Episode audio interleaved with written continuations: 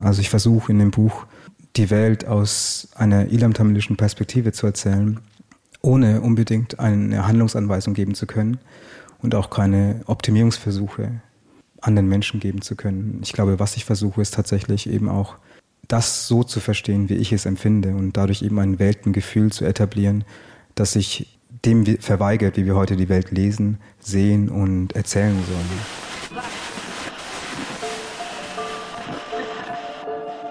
Herzlich willkommen bei Hansa Rauschen. Mein Name ist Emily Modek und heute gibt es eine ganz besondere Folge. Ein Live-Mitschnitt der Buchpremiere von Sintujan Varatarajas an alle Orte, die hinter uns liegen, die Anfang Oktober im Kino International in Berlin stattgefunden hat.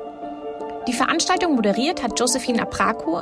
Die szenische Lesung ist von Tanaskol Saboch.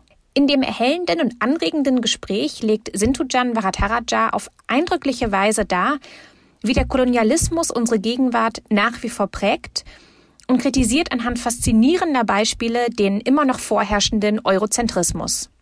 Sie erklärt, warum die Kamera und Fotografie als koloniales Instrument zur Dokumentation, Unterdrückung und Abgrenzung diente und weshalb sich europäische Macht in einem Ordnungs- und Kontrollzwang ausdrückt, vor dem nicht einmal die Natur gefeit ist. Außerdem geht es um Kartografie, was bedeutet es, dass wir unsere Welt in Karten erfassen? Wer fertigt sie an? Wer ist darauf abgebildet? Und vor allem, was muss man tun, um darauf abgebildet zu werden? Viel Spaß mit dieser besonderen 65. Folge von Hansa Rauschen.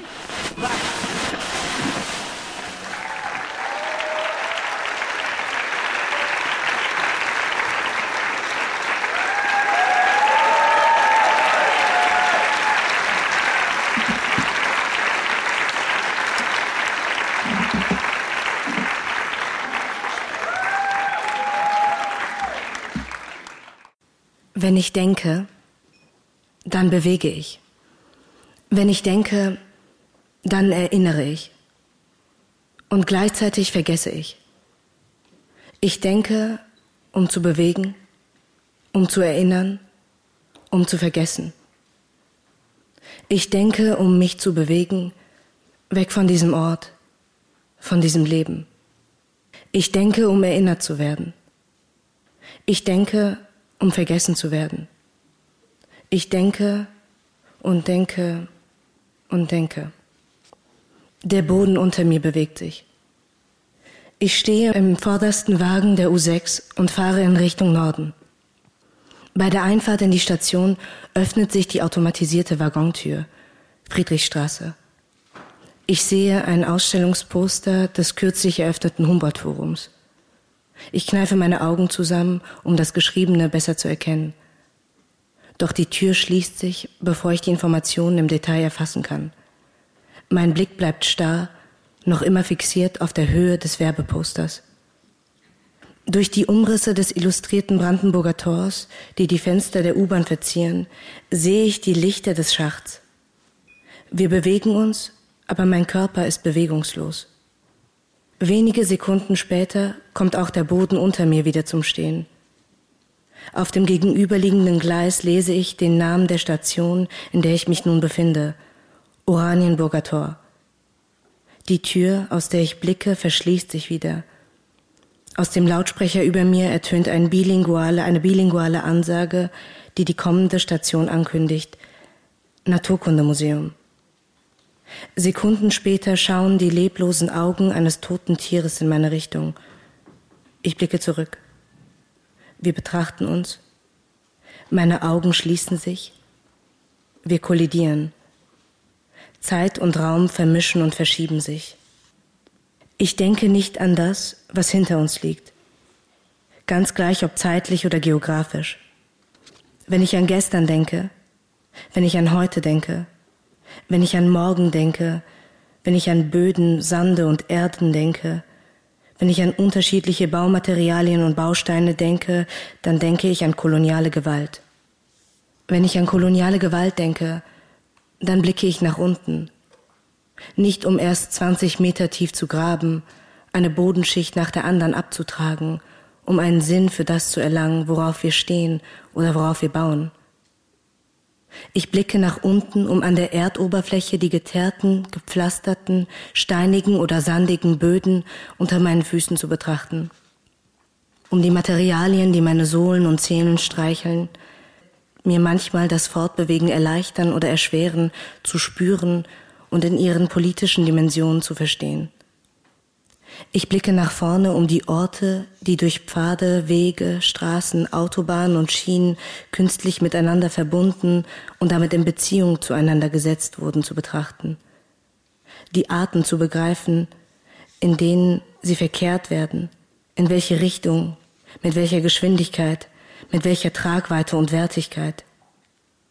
Ich blicke nach oben, um anhand der Kondensstreifen am Himmel die Flugrouten nachzuvollziehen, von den Flugzeugen, die über meinem Kopf hinwegziehen und Orte verbinden, die außerhalb meiner Lauf- und Augenweite liegen. Ich betrachte die Streifen, die den endlosen Himmel drangsalieren und in geradlinige Segmente teilen, Zwischenräume schaffen, die uns einschließen und aus denen heraus wir gezwungen werden, diese Welt, unsere Welt zu betrachten. Wenn ich an koloniale Gewalt denke, dann denke ich an unsere Gegenwart, die nicht von Annahmen einer Vergangenheit abgegrenzt lebt. Ich denke an den Moment, in dem ich lebe, an dem Ort, dem, an dem ich mich befinde und all die Orte, die den Ort, an dem ich mich in diesem Moment befinde, prägten und ihn weiterhin formen. Ich denke an alle Orte, die hinter uns liegen, die wir zeitlich, physisch und vielleicht auch emotional zurücklassen mussten, um dort zu sein, sein zu können, wo wir heute sind. An die Orte, die ich in diesem Moment und an diesem Ort weiter in mir trage, ganz gleich wie viele Meere und Zeitzonen zwischen uns liegen. Ich denke an die Orte, die durch mich hindurch weiteratmen. Denn auch ein Ort hört nicht an den jeweiligen Ortsgrenzen auf, sondern lebt dort weiter, wo ihre seine Menschen hin vertrieben und verstreut wurden. Wenn ich an koloniale Gewalt denke, dann denke ich aber nicht nur an verschiedene Punkte am Himmel oder auf dem Boden und auf einer Karte, sondern auch an Lebewesen, die diesen Himmel, diesen Boden und diese Karten bewohnen. Ich denke an meine Familie und meine vielen Verwandten, die den Kolonialismus in und auf ihren Körpern tragen, deren Körper man wie eine Landschaft abtragen kann, von ihrer tiefbraunen Haut bis in die Organe, um Schicht für Schicht, Organ für Organ tiefer in den Schmerz der sogenannten Geschichte einzutauchen. Ich denke daran, wie der Körper von Karten gezeichnet wurde und selbst als biologische Karte dient, anhand derer man Spuren des Erlebten, Vererbten und Gelernten nachverfolgen und in soziale, politische und ökonomische Beziehungen setzen kann, wie sich Narben, Brüche und Gräben in Körper, Geist und Seele einprägen können, wie sie manchmal sichtbar, manchmal weniger sichtbar, durch die Gegenwart geschleppt, gezerrt und getragen werden können, wie der Schmerz eines Ortes an einem anderen Ort getragen werden kann und wie der Schmerz eines Menschen in einem anderen Menschen weiterleben kann.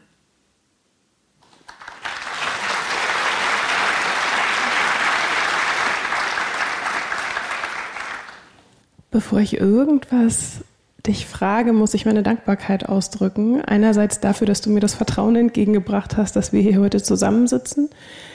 Der andere Punkt, der mir zu Beginn deines Buches direkt aufgefallen ist, ist, dass du diesen Moment ansprichst von, wie wir die Welt wahrnehmen, hat ganz wesentlich damit zu tun, wo unsere Körper sich in der Welt befinden und welche Blickrichtung wir einnehmen.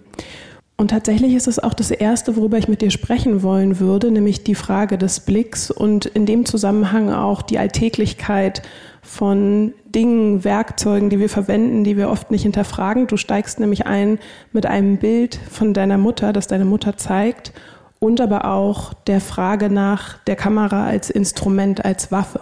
Möchtest du darauf eingehen? Klar. Ähm, erstmal guten Tag. Danke erstmal, dass ihr alle hier seid.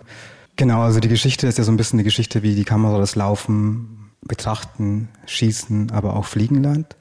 Ähm, in dem Buch selbst versuche ich so ein bisschen zu verstehen, wie die Kamera in die Hand meines Vaters geraten ist und was mein Vater mit dieser Kamera getan hat, was er damit eingefangen hat, wen er damit eingefangen hat und was das aus diesem Einfang gemacht hat.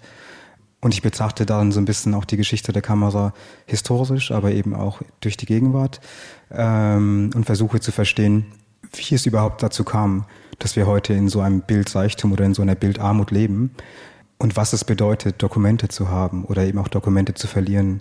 Also in dem Buch selbst geht es ja auch ähm, vor allem darum, wie die Kamera in Bezug auf ähm, Flucht, aber eben auch in kolonialen Beziehungen verwendet wurde und wie Menschen, wie zum Beispiel mein Vater, dazu getrieben wurden, ähm, mit den Bildern die Realität zu stabilisieren, eine Geschichte zu schaffen, eine Geschichte zu schreiben und was ähm, mit diesen Geschichten geschieht ähm, im Angesichts der Gewalt, die wir heute in Form von Völkermorden, Vertreibungen, Kriegen erleben.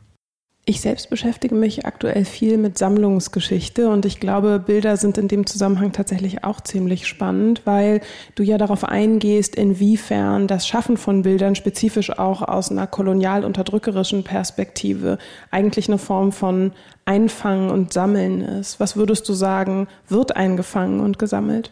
Ich glaube, Perspektiven auf die Welt, ähm, Interpretation der Welt, Kuration der Welt und die Kamera muss man natürlich immer auch historisieren als Teil der Industrialisierung. Die Kamera ist in der Entstehung des modernen Kapitalismus eben auch entstanden, war Teil dieses Prozesses des Abtragens der Erde, aber eben auch der Schaffung einer Welt und der ähm, Erzählung einer Welt. Das heißt, die Kamera müssen wir immer wieder situieren, auch in vorherigen Arten, wie die Welt beschrieben wurde, ob in Romanen, in Postkarten, in Malereien und anderen Formen von Abbildern, die geschaffen wurden, um die Welt in eine Sprache zu verpacken. Das heißt, die Kamera hat so ein bisschen ähm, diese Sprache erweitert und bestimmten Menschen erlaubt, ähm, dadurch eben auch eine Art von ja, Materialität und Realität zu schaffen, die nicht unbedingt mit der Realität selbst etwas zu tun haben muss, das heißt, die Kamera wurde ja auch sehr früh eben auch als Waffe verwendet, um quasi ähm, kolonial-bürokratische Zwecke eben auch zu erfüllen. Das heißt ähm, Forschungszwecke, aber eben auch staatstragende Zwecke, wie zum Beispiel die Verfolgung von Individuen, indem man quasi Individuen nicht nur jetzt ähm, Nachnamen zum Beispiel gibt, sondern tatsächlich eben in, sie auch in der Form von Fotos festhält und dementsprechend eben auch verfolgbar macht.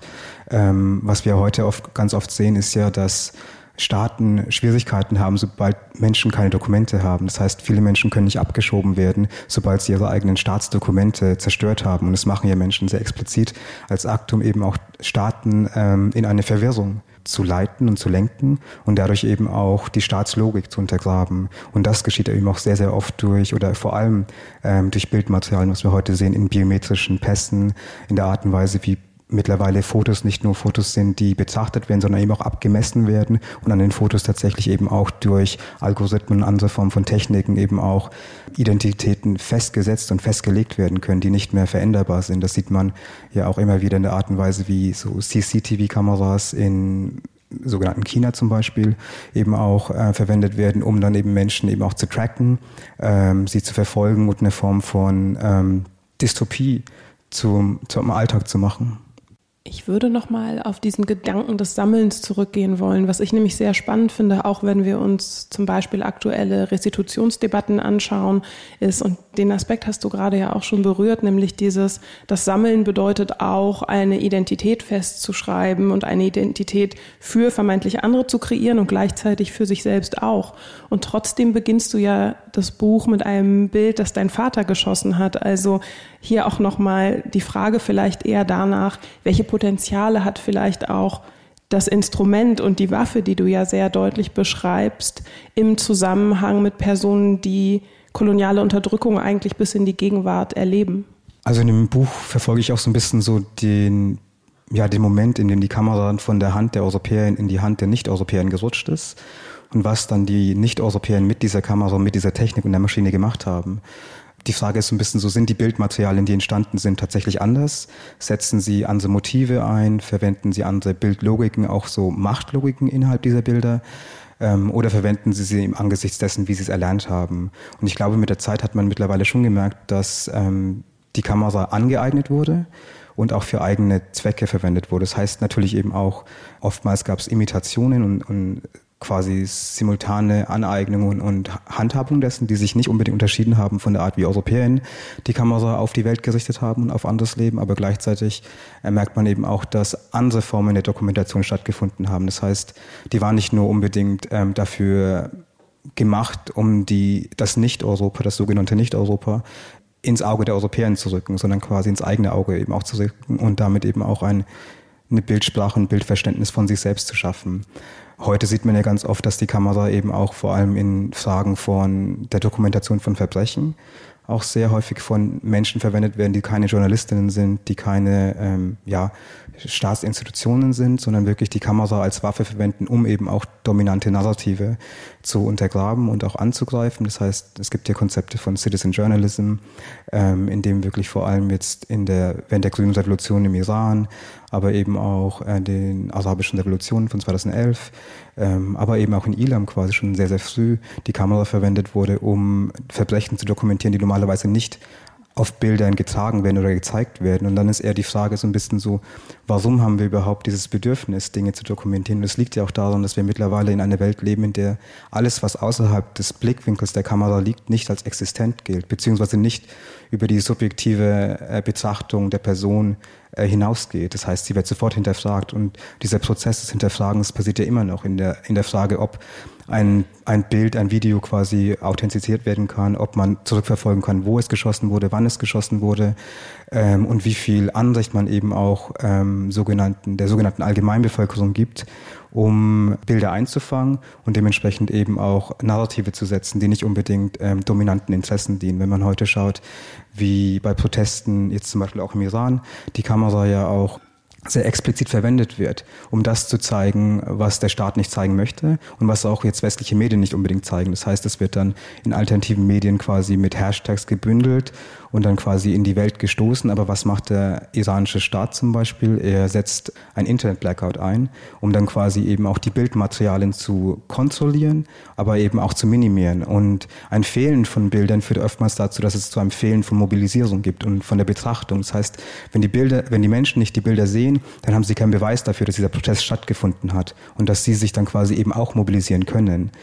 Und das wird ja nicht jetzt zum Beispiel im Fall vom Iran verwendet, das macht ja auch der indische, indische Staat mit Kaschmir, das macht der äthiopische Staat in Tigray, das macht ähm, die Kameruner Regierung in den englischsprachigen Regionen.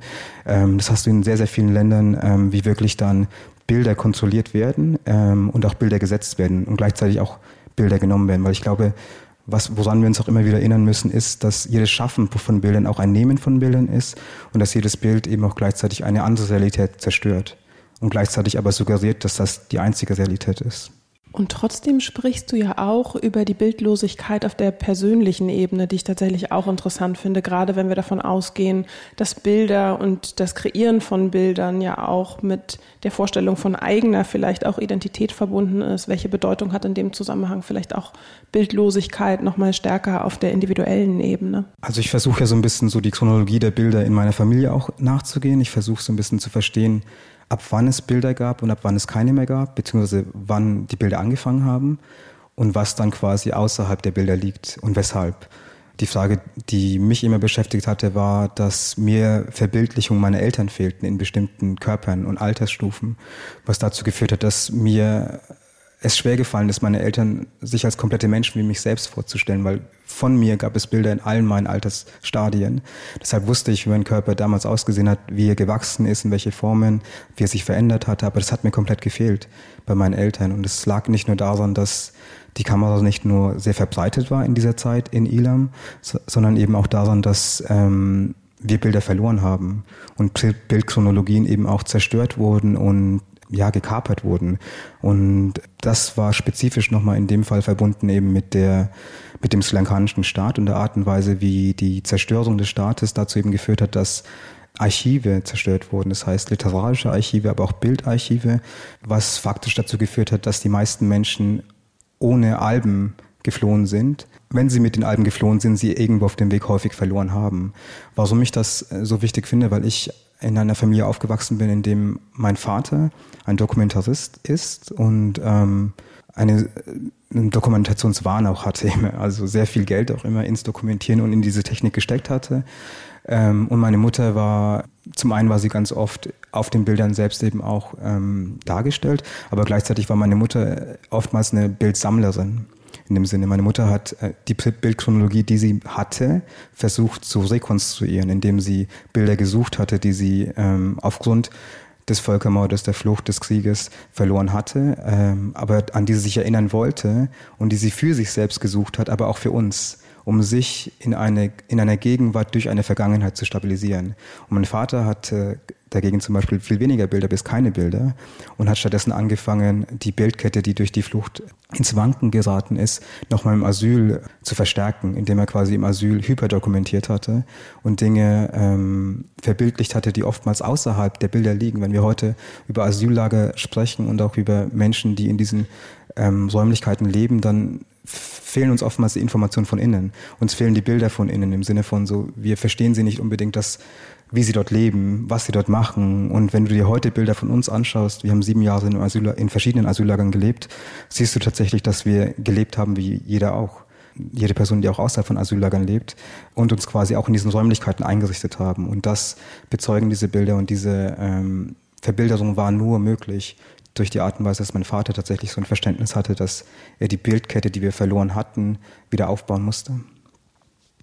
Heute ist der weltweite Artenbestand von Elefantinnen durch das systematische Morden des Menschen bedroht. In Zentralafrika ist die Elefantinnenbevölkerung beispielsweise innerhalb nur eines Jahrzehnts um 64 Prozent zurückgegangen. Von der ursprünglichen asiatischen Elefantinnenbevölkerung sollen nur noch 15 Prozent überlebt haben. Diese Informationen lassen sich schnell, kompakt und relativ regungslos rezitieren. Sie lassen sich in Rapports, Artikeln, Dokumentationen oder Ausstellungen in Wörtern, Zahlen und Bilder fassen. Doch was genau bedeuten sie? Was bedeutet der Verlust von 64 oder 85 Prozent einer Bevölkerung? Wie lassen sich diese sterilen Zahlen erklären? Wie versteht Mensch sie? Und wie fühlt Mensch sie?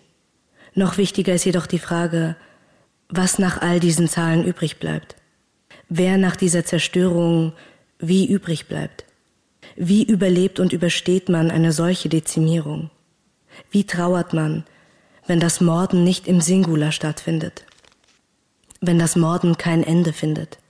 Wenn es nicht nur Teil einer Vergangenheit ist, einer Erzählung, mit einem absehbaren Ende, sondern auch die Gegenwart prägt und jegliche Aussichten auf eine lebenswerte und lebensfähige Zukunft trübt. Wie fühlt es sich an, wenn man rückläufig ist? Wenn die Zahlen sich verringern, der Raum sich verkleinert, die tote Bevölkerung die Lebende einholt? Wie lebt es sich mit mehr Toten als Lebenden? Wenn man plötzlich als vom Aussterben bedroht gilt, eine Rarität wird, an Sammelwert gewinnt. Wenn die Bevölkerung unter der Erde größer ist als die Bevölkerung oberhalb der Erde. Wenn es nicht mehr genug Lebende gibt, um sich an alle Toten zu erinnern. Wenn die Lebenden im Gedanken an die vielen Toten langsam zu ersticken drohen.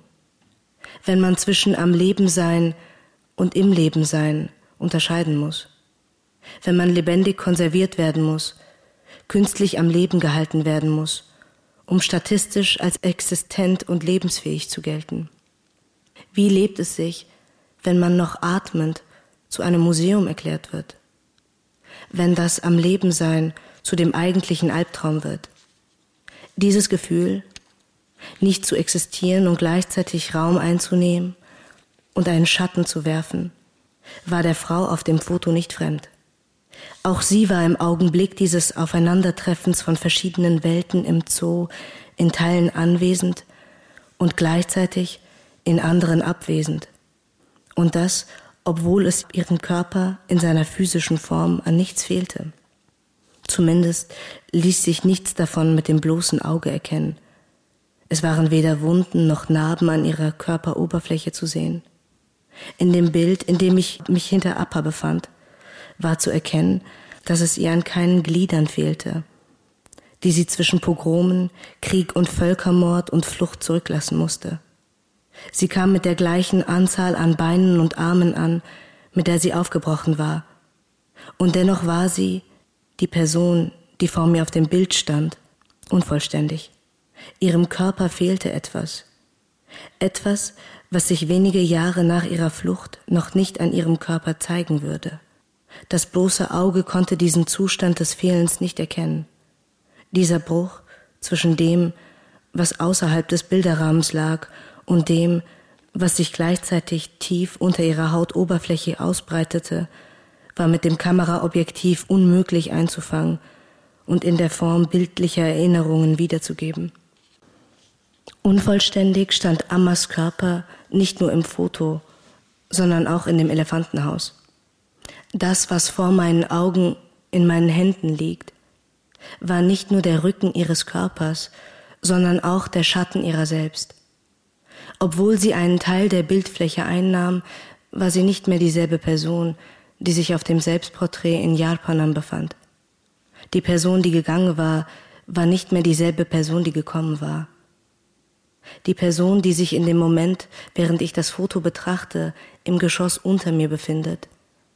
Die erschöpft in den Tag gestartet war, um in der Küche einen ilam-tamilischen Exilradiosender aus London über ihr iPad in einer so überhöhten Lautstärke zu hören, dass ihr beinahe das lateinische Alphabet aus dem Ohren fiel und ihrem Ehemann der Schlaf nach der Nachtschicht geraubt wurde, war nicht mehr dieselbe Person, die im Elefantenhaus gestanden hatte.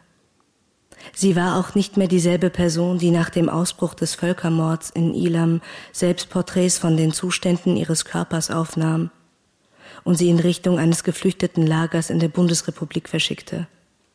Die Frau auf den Bildern im Frühjahr 1984 unterschied sich nicht nur in ihrer Kleidung, in der Länge ihrer Haare, der Fülle ihrer Wangen, dem Make-up auf ihrer Haut, dem Boden unter ihren Füßen, den Lichtverhältnissen und Temperaturen der jeweiligen Räume, sondern auch in dem, was mit ihr und in ihr auf dem Weg von einem Bild zum anderen, von einem Album zum anderen geschehen war. Das, was zwischen den Bildern mit ihr geschehen war, war genau das, was die Distanz zwischen dem einen und dem anderen Bild ausmachte, die Differenz darstellte. In dem Moment, indem sie zaghaft die Tür ihres Hauses in Neliadi hinter sich zog, begann sie eine neue Geschichte zu schreiben. Und gleichzeitig beendete sie eine Geschichte und ließ einen Teil ihrer selbst in diese Geschichte zurück. Der sich bewegende Teil Chantinis trennte sich mit dem Meter, der zwischen dem Ausgangspunkt und dem nicht enden wollenden Ankunftspunkten lag, von dem Chandini, die sie noch vor dem Besteigen des Motorrads war.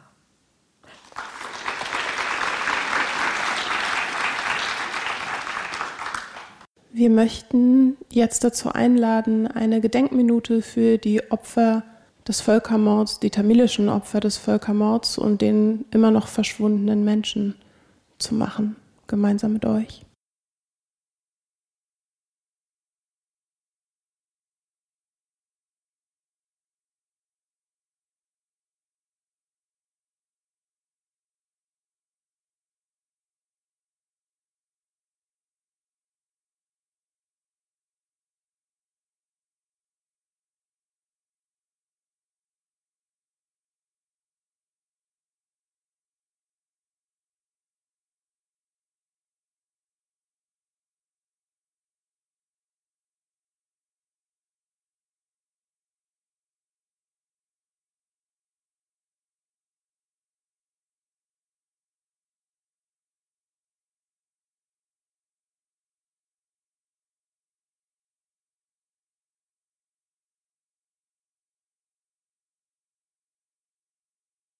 Vielen Dank.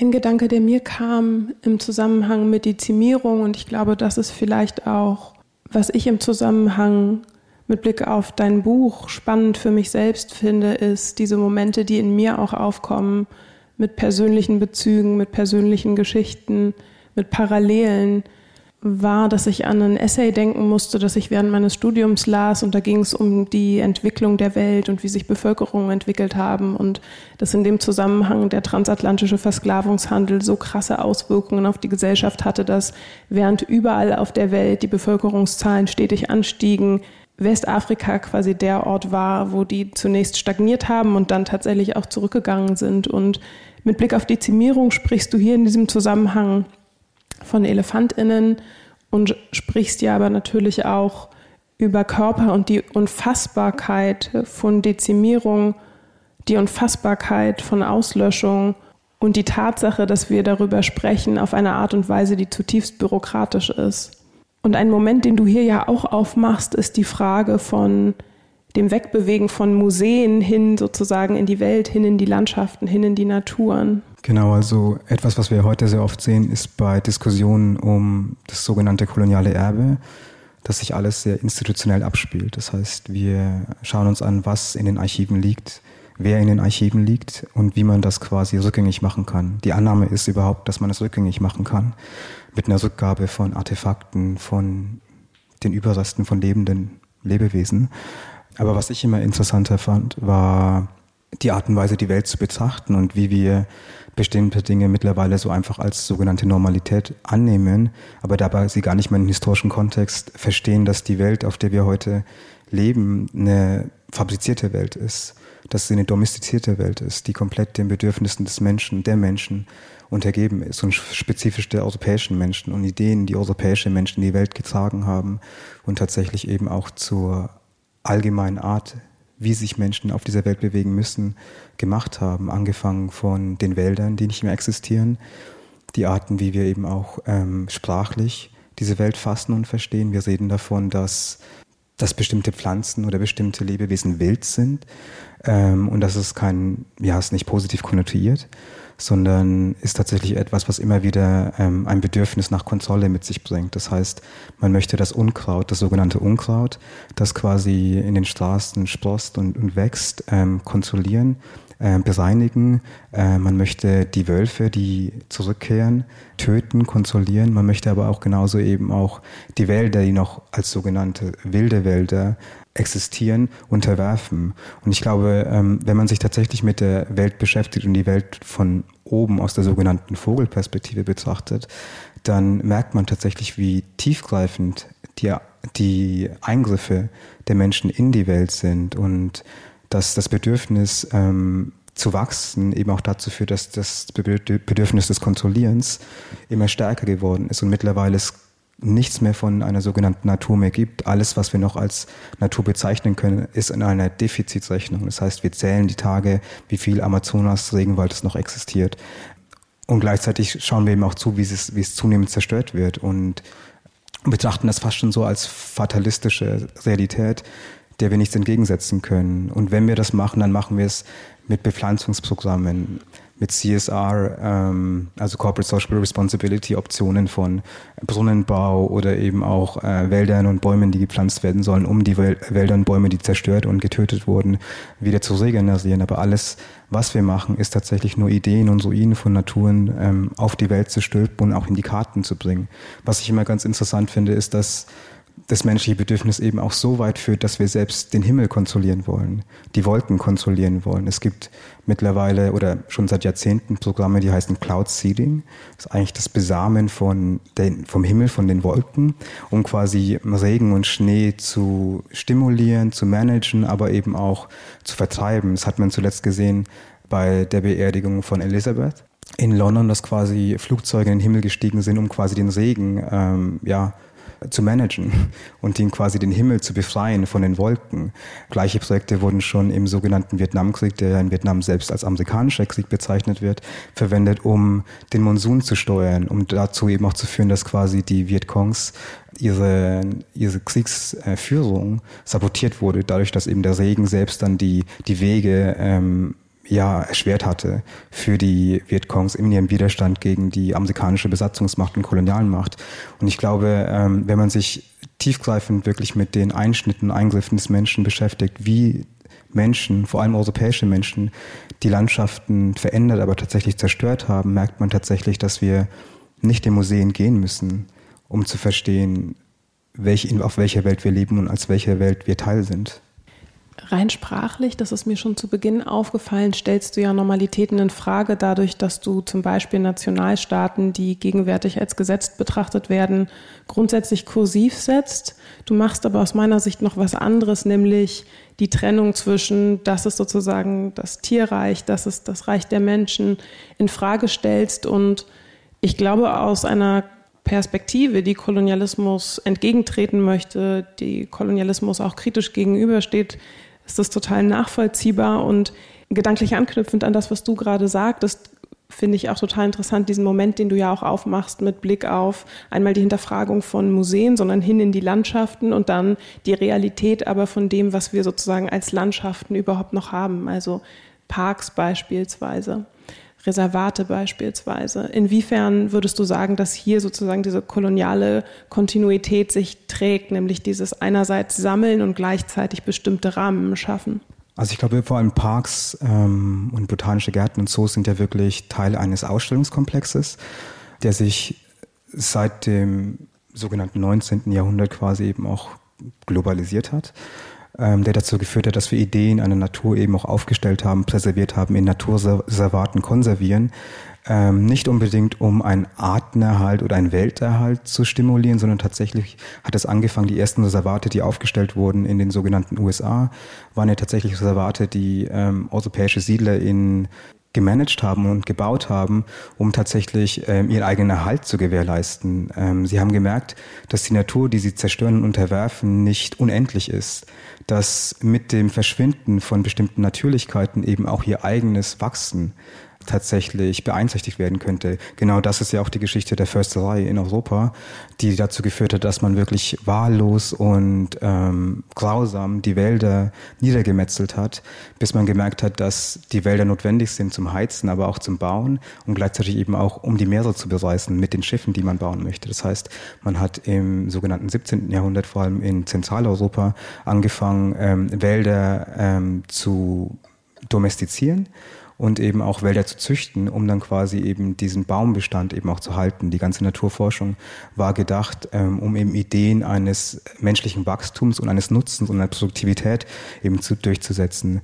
Die Entstehung von Parks, ich glaube, Parks und ähm, Gärten sind natürlich ähm, so hochkuratierte eben auch ähm, Ideen von Naturen, die auch immer wieder destabilisiert werden können, indem man quasi ein bisschen Unordnung hineinbringt, indem man etwas wachsen lässt, wie es nicht wachsen soll. Ähm, ich finde es immer so interessant, wenn man heute auch auf ja, Fahrradwegen heute fährt oder auf Gehsteigen. In Berlin ähm, kommt man sehr oft ins Schleudern, wenn man schneller fährt, weil die, weil die Oberfläche uneben ist. Und das ist vor allem immer dort, wo quasi Bäume stehen. Und man merkt tatsächlich, dass der Boden ähm, sich bewegt und der Boden diese Oberfläche, die den Boden tatsächlich erstickt und die Bäume eben auch in ihrem Wachstum einschränken, immer wieder von den Bäumen bekämpft werden, die, sich dann quasi dann durch diese Oberfläche hindurch eben auch sie aufbrechen zu versuchen.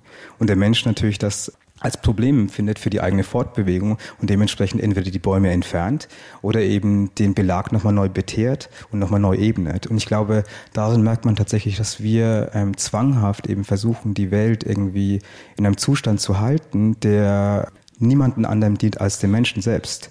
Und das, äh, dem widersetzt sich die Natur ständig in Naturkatastrophen, aber eben auch in, in Dingen wie dem sogenannten Unkraut.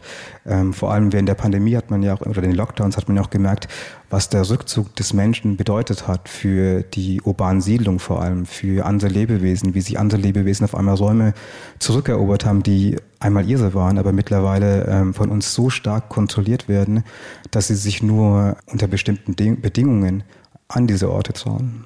Ich habe mich gerade gefragt, ob diese Momente der widerständigen Natur dir auch Hoffnung geben. Also diese Momente von die Tiere kommen zurück. Was ich zum Beispiel kürzlich bemerkt habe, ist, dass ich einen Raubvogel vor meinem Fenster gesehen habe, was ich so gänzlich unerwartet fand.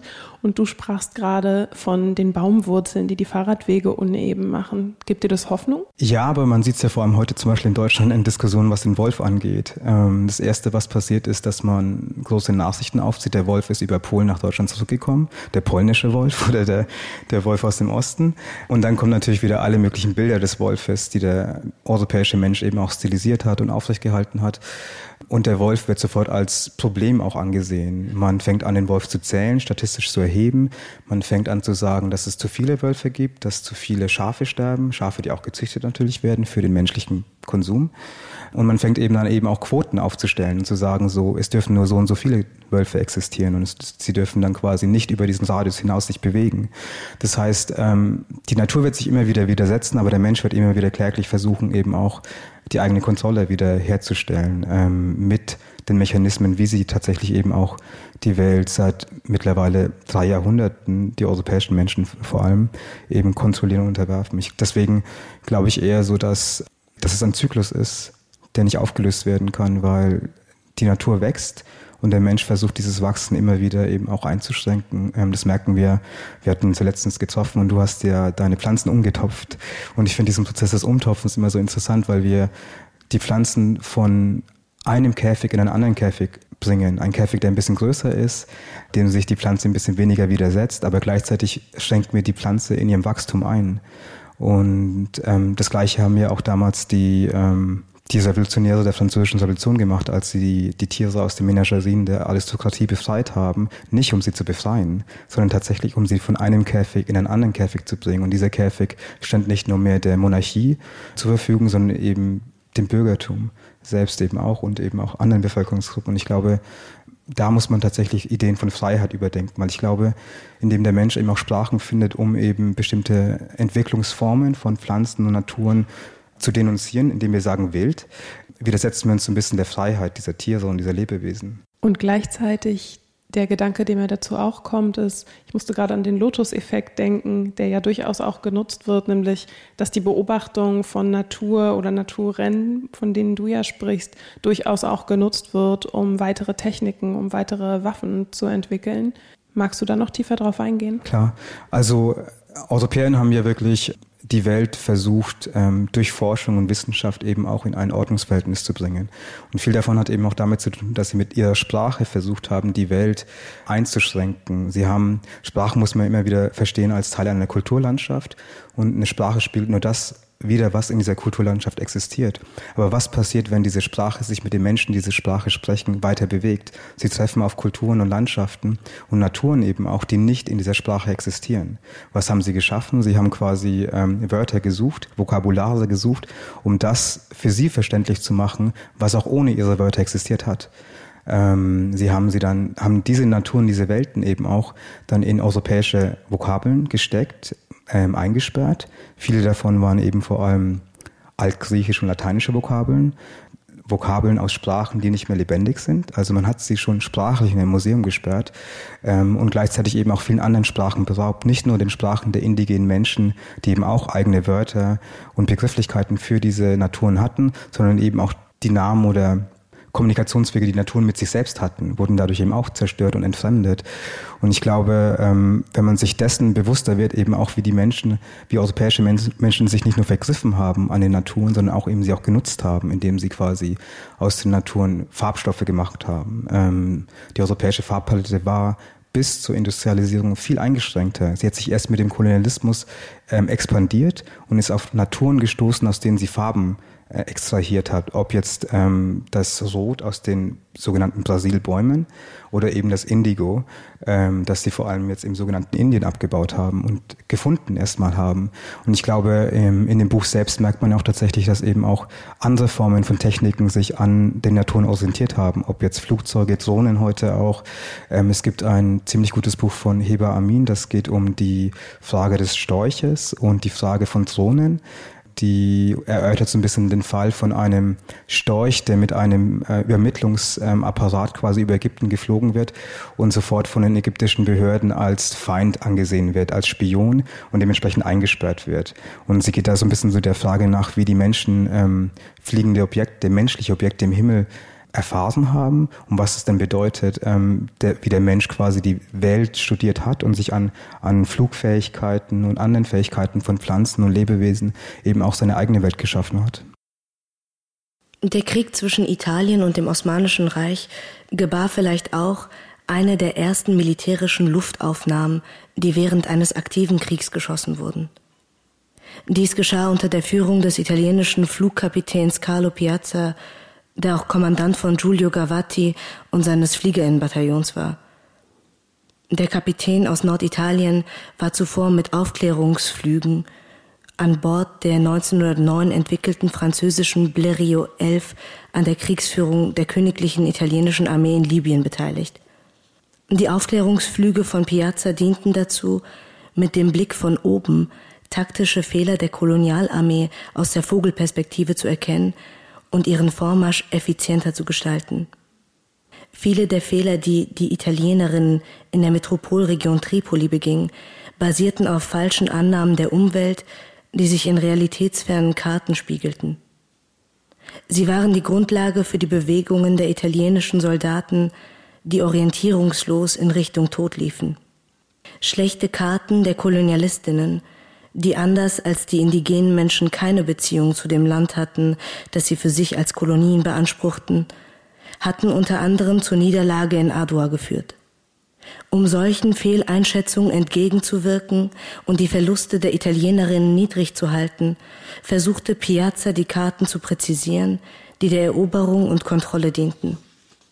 Hierzu befestigte der Pilot eine Kamera an seiner Blériot 11, mit der er den Boden unter sich zu fotografieren versuchte. Die 9x12 Kamera, die aus dem Bestand der italienischen Besatzungsarmee in Tripoli stammte, übertrug das Bild auf eine fotografische Platte. Doch war die Technik der Kamera damals noch nicht ausgereift genug, um mehrere Bilder auf einmal zu schießen. So musste Piazza die Blériot 11 nach jeder Aufnahme wieder laden, um die Kameraplatte manuell auszutauschen.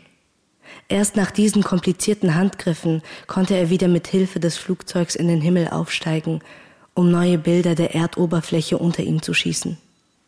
Die Beziehung zwischen Luftbildfotografie und Kartografie kann bis ins Jahr 1858 zurückverfolgt werden. Damals nahm der französische Fotograf Gaspard Félix Tournachon, der unter dem Pseudonym Nadar bekannt ist, die Kamera unweit von Paris an Bord eines Heißluftballons.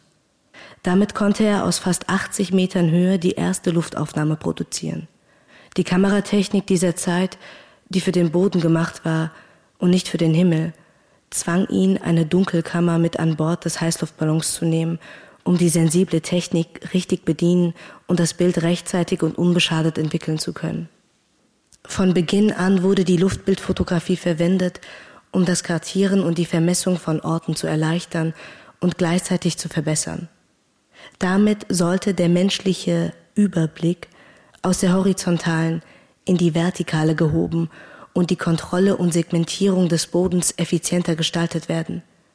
Die Abbilder der Welt, die die EuropäerInnen damit zu produzieren hofften, sollten mit dem fliegenden Auge realitätsnahe werden. Diese Nähe könnte nur mit Distanz zum Boden gewährleistet werden. Für diesen Zweck wurde die Luftfotografie von dem französischen Fotografen schon 1855 also drei Jahre vor dem ersten Kameraflug, patentiert. Nach ihrem ersten Flug wurde die Kamera in kürzester Zeit an verschiedene menschliche Fluggeräte gebunden, um sie in die Luft heben zu können. Im Versuch, der Kamera das Fliegen beizubringen, gehörten auch Tierversuche zu den von europäischen Menschen verwendeten Methoden. Sie nutzten die Tiere, um sie als Erweiterung des menschlichen Auges zu instrumentalisieren. Hierfür griff der deutsche Apotheker Julius Neubronner 1907 auf Tauben zurück, die er mit für sie spezifisch entwickelten Miniaturkameras versah. Die Minikamera wog insgesamt nur 70 Gramm und schoss Bilderserien in einem 30 Sekunden Intervall. Der deutsche Erfinder schnürte die Apparate um die Oberkörper der Tauben und ließ sie mit diesem zusätzlichen Gewicht in den Himmel fliegen. Er erweiterte damit den europäischen Nutzungsraum der Taube die schon seit längerem von weißen Menschen als Kommunikationsboten gefügig gemacht wurden. Neubronner erhoffte sich mit dem Rückgriff auf Tauben Einblicke in ihre Perspektive auf die Welt zu erlangen. Es war ein Versuch, den Menschen das Gefühl zu geben, durch die Augen der Tiere die Welt erblicken zu können und damit den Menschen mit Fähigkeiten auszustatten, die den eigenen Körper übersteigen. Die Luftbildfotografie diente zum sogenannten Zweiten Weltkrieg hauptsächlich der militärischen Vermessung und Verwaltung der Welt. Sie ersetzte Stück für Stück vorherige Landvermessungen und Kartierungsmethoden, die bislang hauptsächlich auf bodenbasierten Zeichnungen fußten und damit mehr Raum für menschliche Fehleinschätzungen und Missinterpretationen ließen. Diese verschwanden mit der Luftfotografie nicht gänzlich, Sie konnten damit aber korrigiert, ergänzt und erweitert werden. So wurde die Fotografie aus der Vogelperspektive ausgiebig genutzt, um die Kolonien wahrheitsgetreuer in den europäischen Blick und damit ein europäisches Verständnis zu rücken. Sie wurde verwendet, um die Landschaften des Nicht-Europas in europäische Karten und dadurch in die europäische Fremdverwaltung zu zwängen.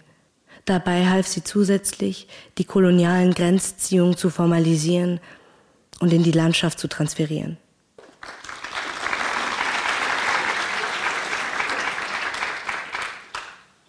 Ich finde, in diesem Teil wird ein ganz spannender Moment beschrieben, nämlich einmal, dass es eine Anwesenheit von Karten gibt, die aber dem gegenwärtigen Interesse nicht mehr dienlich sind und wie dann neue und du schreibst realitätsgetreuere Karten entstehen. Was würdest du sagen, welches Interesse hat sich hier verändert? Ich glaube, die Bewegung des Menschen von den Küsten ins Inland hat tatsächlich dazu geführt, dass man präzisere Karten auch von Regionen haben erstellen musste, die nicht unbedingt von Kartografinnen, die sich nur mit den Grenzen des Meeres und des Landes quasi beschäftigt haben, weshalb die Luftfotografie vor allem eben auch die Topografie der Welt nochmal anders gefasst hat, die Städte und die Siedlungsmuster der Menschen, der indigenen Menschen nochmal ähm, ins Auge der Europäer gerückt hat und dadurch eben auch potenzielle Gefahren neutralisiert hat. Ähm, sie haben erlaubt, die Menschen nicht nur irgendwie sichtbarer zu machen, sondern eben auch auffindbarer zu machen und dementsprechend auch besiegbarer zu machen, gefügiger zu machen. Die Kartografie selbst muss ja eben auch verstanden werden als eine Akt der Dominanz, dass sich, äh, es geht nicht nur darum, wer die Karten erstellt, sondern auch wer die Karten besitzt und wer mit diesen Karten eben auch Realitäten quasi wiedergeben kann. Ganz viele ähm, staatenlose Gruppen zum Beispiel kämpfen ja immer noch um einen Platz auf den Karten. Sie versuchen sich eine, in eine Rangordnung auch irgendwie zu etablieren, die ihnen die Existenz abspricht. Auf einer Karte zu sein heißt auch existent zu sein. Und das kann man vor allem an Beispielen erkennen, wie Thailand zum Beispiel, das heutige Thailand. Es gibt ja nicht sehr viele Regionen und Länder, die nicht kolonialisiert wurden. Das sind ja eine Handvoll von Ländern.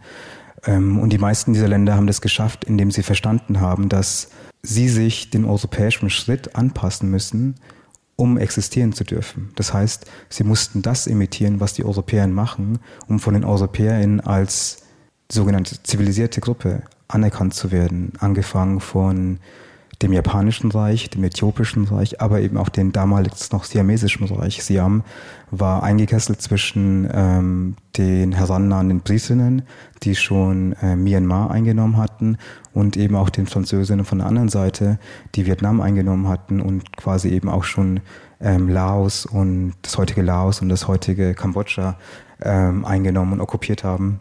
Das hat dazu geführt, dass die siamische, das siamische Königreich verstanden hat, dass sie ähm, sich modernisieren müssen, also in Anführungsstrichen natürlich.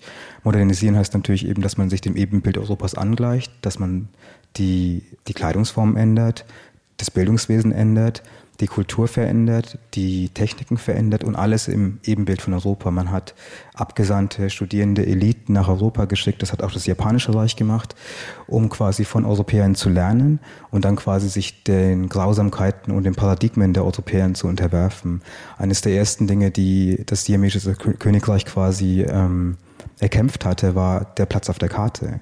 Sie haben verstanden, dass die Art und Weise, wie sie Karten und, und äh, Gebiete regiert haben, nicht die Art ist, die Europäer ihnen zulassen, Gebiete zu regieren.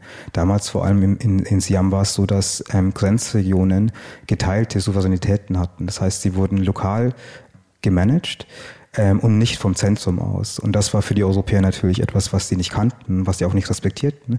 Und dementsprechend war es für sie so, alles, was nicht auf ihrer Karte existiert, ist Freiland, sogenanntes Freiland und kann eingenommen werden. Siam hat dann quasi ähm, europäische, britische Kartografinnen oder Kartografen, muss man sagen, eingeladen, die dann quasi die ersten Karten Siams erstellt haben, die eben auch von EuropäerInnen respektiert wurden.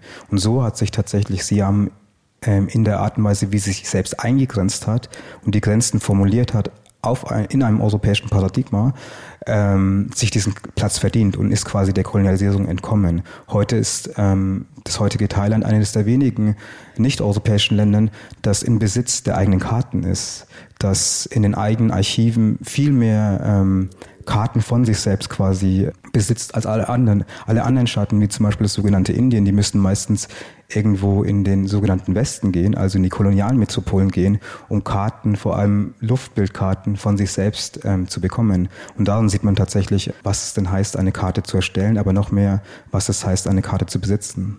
Mir kommen da mehrere Bezüge in den Kopf. Einerseits bist du gerade darauf eingegangen, dass äh, in Siam ja durchaus Menschen eingeladen wurden, Kartografen eingeladen wurden, um also eine Karte zu erschaffen, die Siam überhaupt erst im europäischen Verständnis als existent erscheinen lassen würde. Und andererseits, dass es aber eine Form von Entkommen im weitesten Sinne gab, weil es eben noch eigene Karten gibt. Würdest du sagen, auch mit Blick auf diejenigen Staaten, die nicht im klassischen Sinne kolonisiert worden sind, dass es Räume auf dieser Erde gibt, die sich der Kolonisierung entziehen konnten?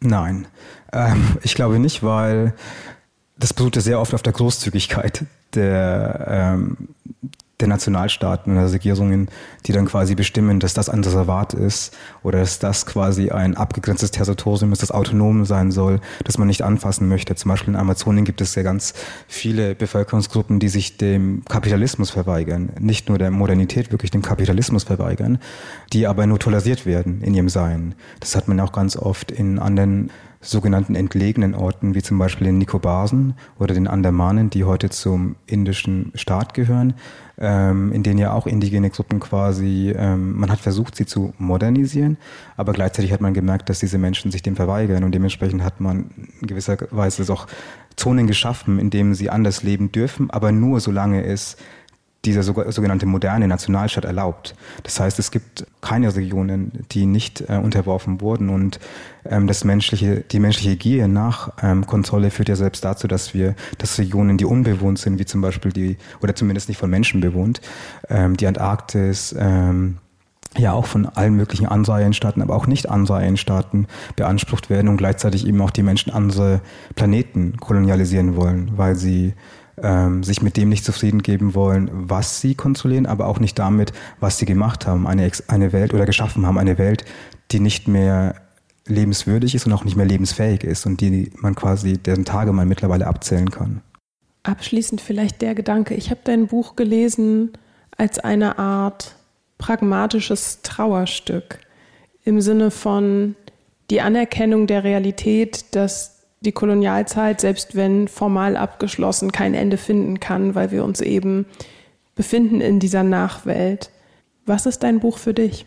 Also ganz oft, vor allem in so Interviewsituationen, kriegst du immer so Fragen am Ende, die dazu führen, dass man so ein bisschen so ja, verleitet wird, hoffnungsvolle Antworten zu geben. Ähm, aber ich glaube auch, dass es für mich ein Trauerspiel ist und eine Art von Dokumentation dessen. Also ich versuche in dem Buch die Welt aus einer ilam-tamilischen Perspektive zu erzählen, ohne unbedingt eine Handlungsanweisung geben zu können und auch keine Optimierungsversuche an den Menschen geben zu können. Ich glaube, was ich versuche, ist tatsächlich eben auch das so zu verstehen, wie ich es empfinde und dadurch eben ein Weltengefühl zu etablieren, das sich dem verweigert, wie wir heute die Welt lesen, sehen und erzählen sollen.